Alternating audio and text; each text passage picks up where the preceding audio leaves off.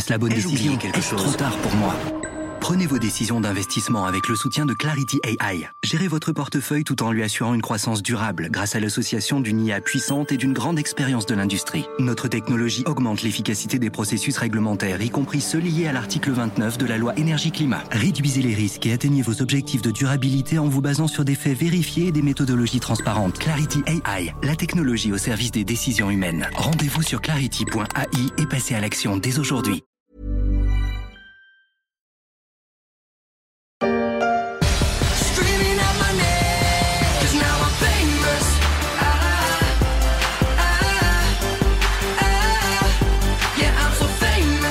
Il n'est pas encore aussi connu que les Kardashians, mais qui aurait imaginé il y a deux ans le voir en photo sur le site du magazine People Closer? Albert Bourla, 59 ans, PDG du puissant groupe Pfizer. Son ascension a été fulgurante, racontait Closer en octobre 2020.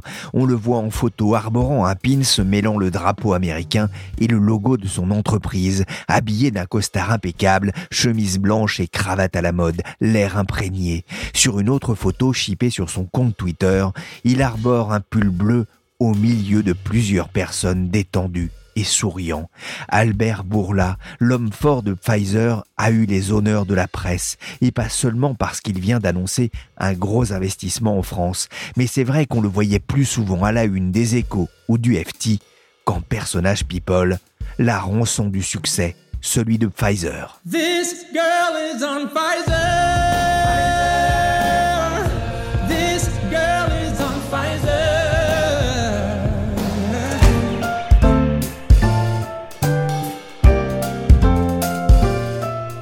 Pierrick Fay, vous écoutez La Story, le podcast d'actualité des échos. Bienvenue dans ce troisième épisode de notre série consacrée aux deux ans du Covid et on va voir comment le papa du Viagra est devenu le roi du vaccin. Chez Pfizer, le patron n'y va pas par quatre chemins. C'est un grand jour pour la science et pour l'humanité. Dans la course au vaccin, le laboratoire américain a peut-être joué un coup décisif aujourd'hui. Leur candidat vaccin élaboré avec l'allemand BioNTech est efficace à 90%, promettent-ils. Nous sommes en novembre 2020. Depuis quelques mois, le coronavirus fait souffler un vent de folie dans le monde. Les confinements ont fait plonger les économies mondiales et ont engorgé les hôpitaux. Les confinés aspirent à la découverte d'un vaccin capable de protéger contre les effets du virus SARS-CoV-2. Ce jour-là, L'annonce fait l'effet d'un excitant sur les marchés financiers. En quelques jours, l'action de Pfizer va s'envoler de près de 20%. Son ascension ne fera que commencer, puisque le titre passera de 33 dollars en octobre 2020 à près de 60 dollars un an plus tard, portant la valeur boursière du groupe à plus de 300 milliards de dollars. C'est moins que les stars de la tech, Apple, Amazon, Google ou Microsoft, mais c'était presque le triple de la valeur de Sanofi. Pfizer, c'est un géant qui pèse plus de 80 milliards de dollars de chiffre d'affaires et emploie près de 80 000 personnes dans le monde, pas spécialement ce qu'on appelle une PME, mais c'est aussi une des plus vieilles entreprises américaines, créée près de 40 ans avant Coca-Cola et 3 ans avant Smith et Wesson. L'entreprise, elle est née en 1849 à New York, hein, euh, alors ça fait 173 ans. Véronique Lebillon est correspondante des échos aux États-Unis. Pfizer, c'est le nom d'un des deux fondateurs, Karl Pfizer. Euh, à l'époque, c'est un jeune Allemand de 25 ans et il vient d'arriver aux États-Unis avec euh, son cousin Karl Erhardt. Ils ont tous les deux un peu l'esprit d'entreprise. Ils cherchaient un pays, voilà, avec plus de liberté. Pfizer a, a déjà commencé à travailler dans une pharmacie et son cousin, lui, il a commencé dans la confiserie. Donc ensemble, en fait, ils vont créer une petite petite entreprise dans Brooklyn, avec l'aide notamment du père de Karl Pfizer. Et il commence à fabriquer en fait au début un antiparasitaire. Hein, donc ça a rien de, très glamour. Pour la petite histoire, ils ont mêlé leur savoir-faire parce qu'ils ont ajouté un arôme d'amande ou de café parfois pour rendre le, produit plus agréable. Et donc ça se vendait bien en pharmacie. Et puis après ça, ils vont s'investir euh, tous les deux dans la production d'acide citrique à grande échelle via la fermentation. Et donc euh, au fil des années, bah, Karl Pfizer euh, s'américanise. Hein, il est devenu Charles Pfizer Et puis à la fin de sa vie, il est assez représentatif de ce qu'on appelle, vous savez, le, Gilded Age, cette époque à la fin du 19e siècle où sont constituées un peu les, les grandes fortunes américaines. Et lui est mort à 82 ans à Newport dans le Rhode Island. D'ailleurs, cet endroit, c'est un peu là où beaucoup d'entrepreneurs aisés avaient leur résidence d'été. Et puis, on peut dire peut-être juste après cette première génération Pfizer, en fait, l'entreprise elle va devenir un grand producteur de, de, pénicilline et faire de la recherche un peu sur les nouveaux antibiotiques. Alors aujourd'hui, l'entreprise elle a quitté son usine de Brooklyn assez tardivement d'ailleurs, mais le, le, groupe a toujours ses bureaux à New York et puis il y a encore quelques immeubles comme ça au gré des balades dans les quartiers avec le, le nom de Pfizer euh, au fronton. voilà ce que donne l'alliance entre un chimiste et un confiseur. Pfizer, c'est devenu le numéro 2 mondial de la pharmacie. Il est dirigé depuis 2019 par un docteur vétérinaire. Il s'appelle Albert Bourla, mais il n'est pas français contrairement à ce que son nom pourrait laisser penser. Oui, non, Albert Bourla, il n'est pas français, alors il est européen, il est grec. Euh, il est né à, Thessalonique en 1961. Ses parents ont fait partie en fait des rares juifs de Thessalonique qui ont survécu à, l'Holocauste. Euh, lui, il a fait ses études de vétérinaire en Grèce. Hein. Il a commencé à travailler euh, chez lui dans son pays pour la division de santé animale de Pfizer. Et le groupe bah, l'a envoyé, j'imagine qu'il était assez brillant, le groupe l'a envoyé en expatriation dans quatre ou cinq pays successifs. Et pour finir donc aux États-Unis où il vit maintenant depuis euh, une vingtaine d'années. Euh, Albert Bourla d'ailleurs euh, dit aujourd'hui que ce qu'il caractérise le mieux au-delà du fait d'être grec et juif, c'est d'avoir été un immigrant. et c'est d'ailleurs assez amusant hein, de voir que ce parcours d'immigré, c'est aussi celui de Ugur Sahin, le patron de BioNTech avec qui Pfizer est partenaire du vaccin contre le Covid. C'est un Turc qui avait émigré enfant avec ses parents en Allemagne. Et puis Stéphane Bancel aussi, d'une certaine manière, donc le patron de Moderna qui a développé l'autre vaccin ARN, est un Français aussi émigré aux États-Unis. De ça.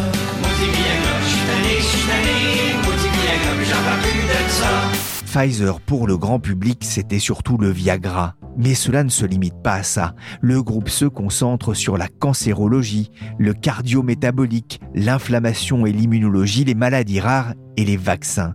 C'est ce que m'a expliqué Catherine Ducruet, journaliste aux échos elle suit le secteur pharmaceutique. Les vaccins, c'est donc l'un des centres d'excellence du groupe, mais à défaut de Viagra, c'est bien le Covid qui a fait gonfler les résultats du groupe américain. Ah ça, sur euh, l'année 2021, euh, c'est très certainement euh, le vaccin contre le Covid qui a fait gonfler ses ventes. Le vaccin a été autorisé fin décembre 2020. En 2021, il a réalisé 36 milliards de dollars de chiffre d'affaires avec le vaccin ça lui a permis de multiplier par deux son chiffre d'affaires de 2020. C'est-à-dire qu'il est passé de 42 milliards en 2020 à plus de 80 milliards en 2021. Et les bénéfices euh, n'ont pas progressé de la même façon, mais euh, sur les neuf premiers mois de 2021, le bénéfice par action a progressé quand même de 80%. Pfizer a vendu en 2021 plus de 2 milliards de doses de son vaccin créé avec BioNTech. Quelles sont ses prévisions pour 2022 et les années suivantes? Alors en 2022, il devrait vendre 4 milliards de doses, c'est-à-dire le double, mais ça ne se traduira pas forcément par une augmentation dans les mêmes proportions de son chiffre d'affaires parce que euh, il va y avoir euh, une certaine quantité de vaccins qui va être vendue dans des pays euh, à revenus moyens ou faibles et donc là les marges seront pas du tout les mêmes que dans les pays développés.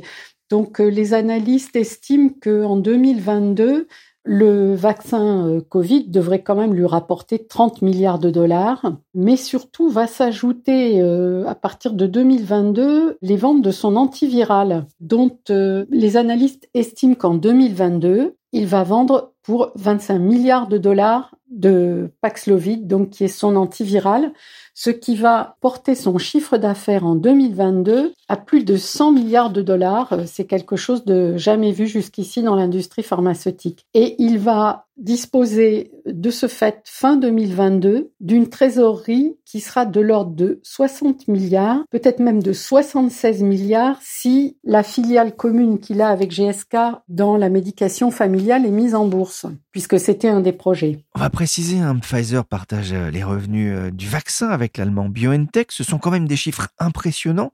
Mais comment Pfizer est-il devenu la star des vaccins contre le Covid? Pfizer avait déjà une activité vaccin qu'il avait hérité du rachat de Wyeth qui faisait quelque chose comme 6 milliards de dollars de chiffre d'affaires en 2020. Et puis, il avait un certain nombre de projets aussi en développement dans les vaccins. Donc, c'était un domaine qu'il connaissait déjà. Et dans le cadre de sa recherche dans le domaine des vaccins, il avait déjà eu l'occasion de collaborer avec euh, BioNTech à un vaccin ARN contre la grippe, bon, qui n'était pas sa priorité. En fait, euh, l'entrée de Pfizer euh, dans le domaine du Covid et la décision qu'il a prise d'y aller, c'est pas lui vraiment qui en a eu l'initiative. L'initiative, elle est venue de BioNTech.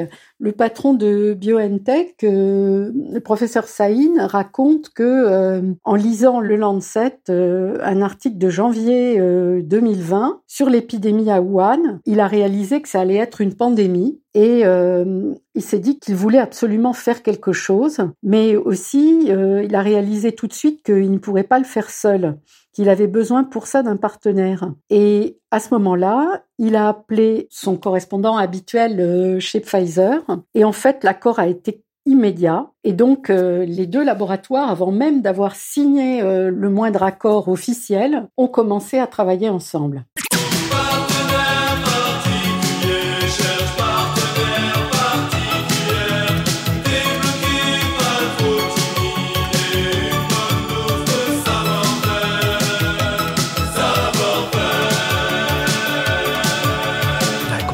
Les paroles, c'est marrant, on croirait presque que cette chanson a été écrite pour ces deux partenaires un peu particuliers, Pfizer et BioNTech, un partenariat fructueux et profitable.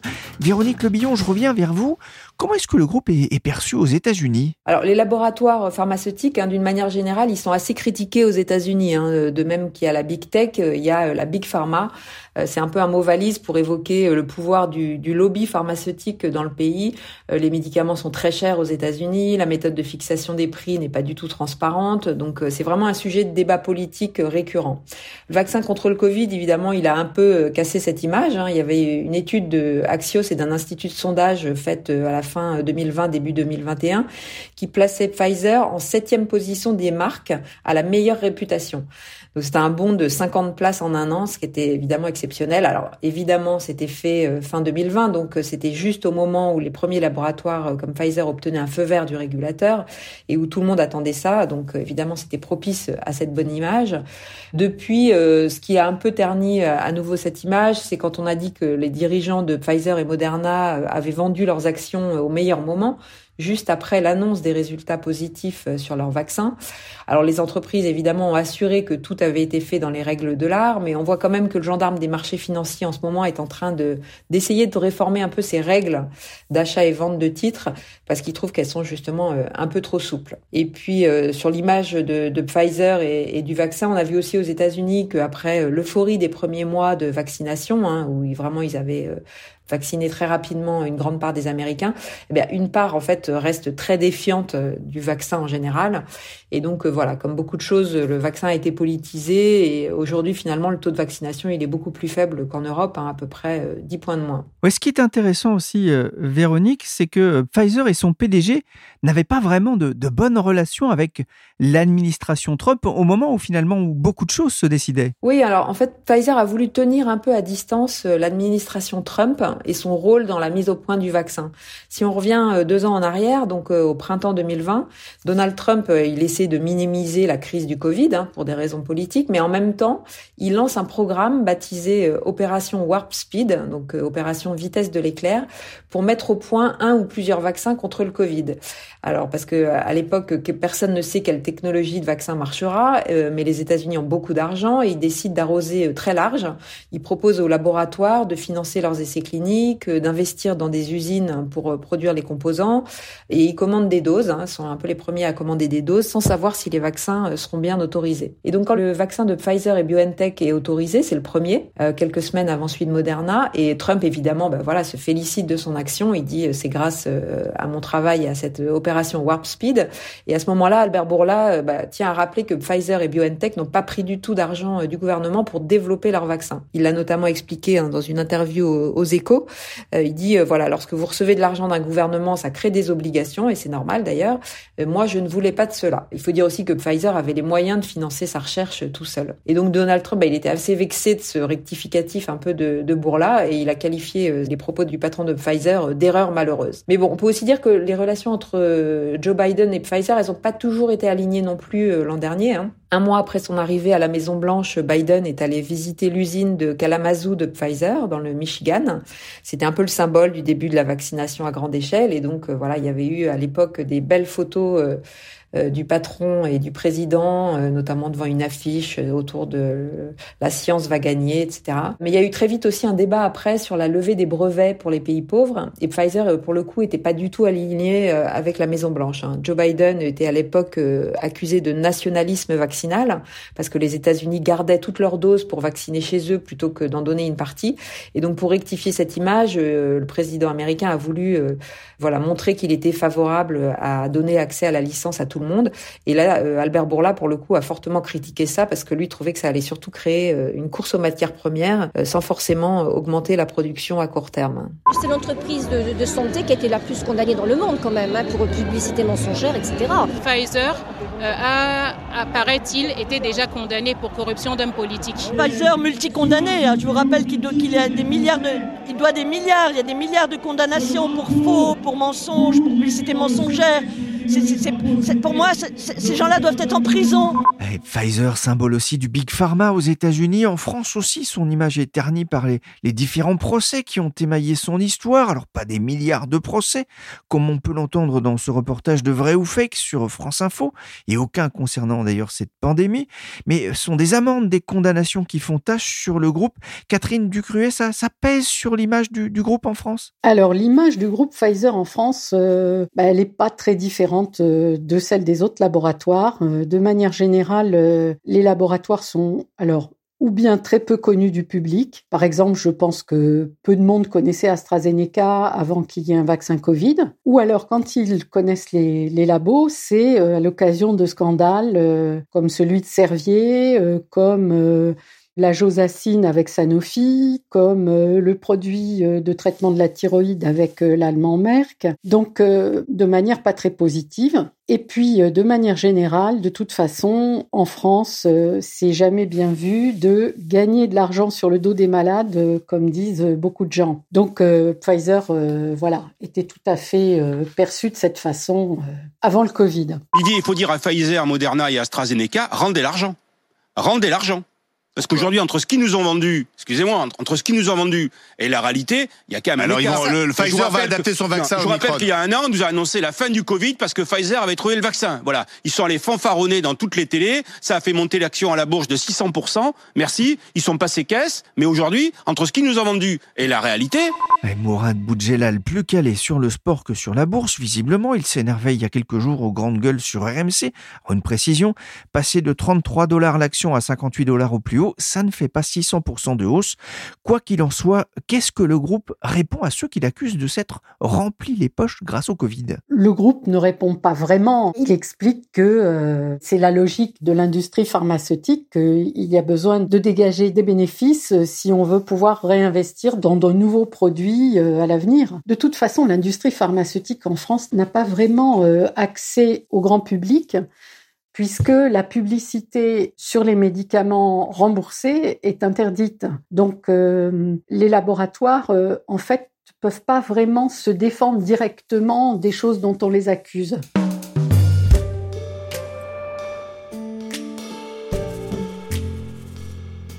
J'ai une nouvelle intéressante pour vous. Nous avons annoncé un grand plan d'investissement en France. Nous allons investir 520 millions d'euros sur 5 ans. Il y a quelques jours, le patron de Pfizer a fait le tour de la presse. On l'entend ici sur BFM TV avec dans sa besace une bonne nouvelle.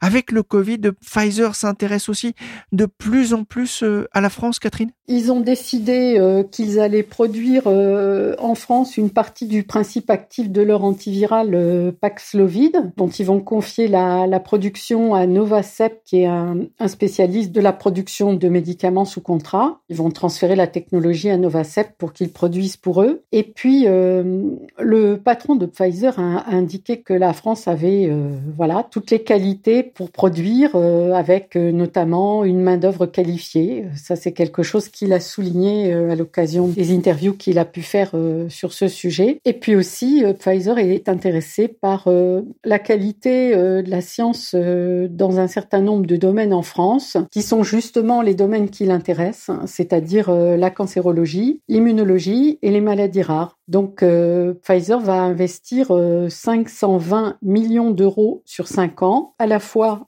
pour produire et pour euh, financer de la recherche. Le virus SARS-CoV-2 pourrait devenir endémique, comme la grippe, mais à l'avenir, il rapportera sans doute moins d'argent, il nécessitera aussi moins d'investissement. Comment est-ce qu'on gère euh, l'après-Covid chez Pfizer? Avoir un, produit comme le vaccin contre le Covid, avec un tel chiffre d'affaires, on a l'impression que c'est le jackpot, mais ça peut aussi être une malédiction, parce qu'ensuite, euh, il faut gérer la décroissance des ventes. Alors, à la fois en volume et puis aussi en, valeur. Donc, si on n'est pas capable de réinvestir de façon préjudicieuse les bénéfices qu'on a engrangés pendant la période où on avait euh, ce jackpot, si on n'est pas capable de le réinvestir dans la recherche de façon à pouvoir lancer de nouveaux produits qui vont venir compenser la baisse des ventes inévitable, on se retrouve dans une situation difficile euh, par rapport euh, en particulier aux actionnaires. Alors dans le cas de Pfizer, ça va être euh, particulièrement acrobatique parce que non seulement il n'y a jamais eu un produit qui a fait autant de chiffre d'affaires dans l'industrie pharmaceutique. Euh, mais il n'y a pas que ça, il y a aussi que le reste du portefeuille de produits de Pfizer, ce qu'il avait avant le Covid, va aussi voir ses ventes euh, se réduire parce que plusieurs de ces blockbusters vont perdre leur brevet ce qui veut dire concurrence des génériques, donc euh, effondrement des prix et des ventes. Donc d'ici à 2025, les analystes ont calculé que trois produits qui aujourd'hui représentent 30% du chiffre d'affaires de Pfizer, qui sont Eliquis, Ibrance et Xeljanz, vont perdre 80% de leur chiffre d'affaires. Ça veut dire perdre 12 milliards de dollars de ventes.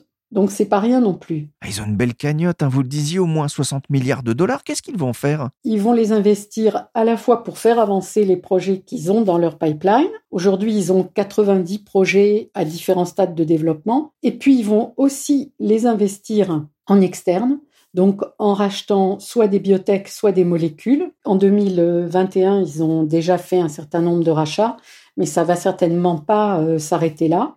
D'autant que, toujours selon les analystes, euh, leurs produits maison actuellement en développement n'ont pas le potentiel pour euh, compenser la perte de chiffre d'affaires attendue, parce qu'ils n'ont pas vraiment de produits révolutionnaires. Ils n'ont pas de produits first in class, comme on dit, c'est-à-dire euh, les premiers d'un nouveau type, ou ils n'ont pas non plus de produits best in class, c'est-à-dire les meilleurs de leur catégorie. Et donc, il faut absolument qu'ils aillent chercher euh, des molécules à l'extérieur. Le grand talent de Pfizer, d'ailleurs, euh, qui n'a jamais été réputé pour euh, la qualité exceptionnelle de sa R&D, c'est surtout son talent de marketing. Ils ont d'ailleurs, entre parenthèses, un budget marketing qui est supérieur à leur budget R&D. C'est ça qu'ils savent vraiment faire, c'est-à-dire à partir d'un bon produit, d'une bonne molécule, en faire un produit qui va faire beaucoup de ventes. Ça, ils savent très bien faire. Donc euh, je pense que les acquisitions ne vont pas s'arrêter. Merci Catherine Ducruet, spécialiste pharmaceutique aux échos, et merci Véronique Lebillon, correspondante du journal à New York. La story s'est terminée pour aujourd'hui. Demain, dernier épisode de cette série, il sera consacré aux promesses médicales de l'ARN messager. Cette émission a été réalisée par Willy Gann, chargé de production et d'édition Michel Varnet. La story est disponible sur toutes les applications de téléchargement et de streaming de podcasts. N'hésitez pas à vous abonner pour ne manquer aucun épisode.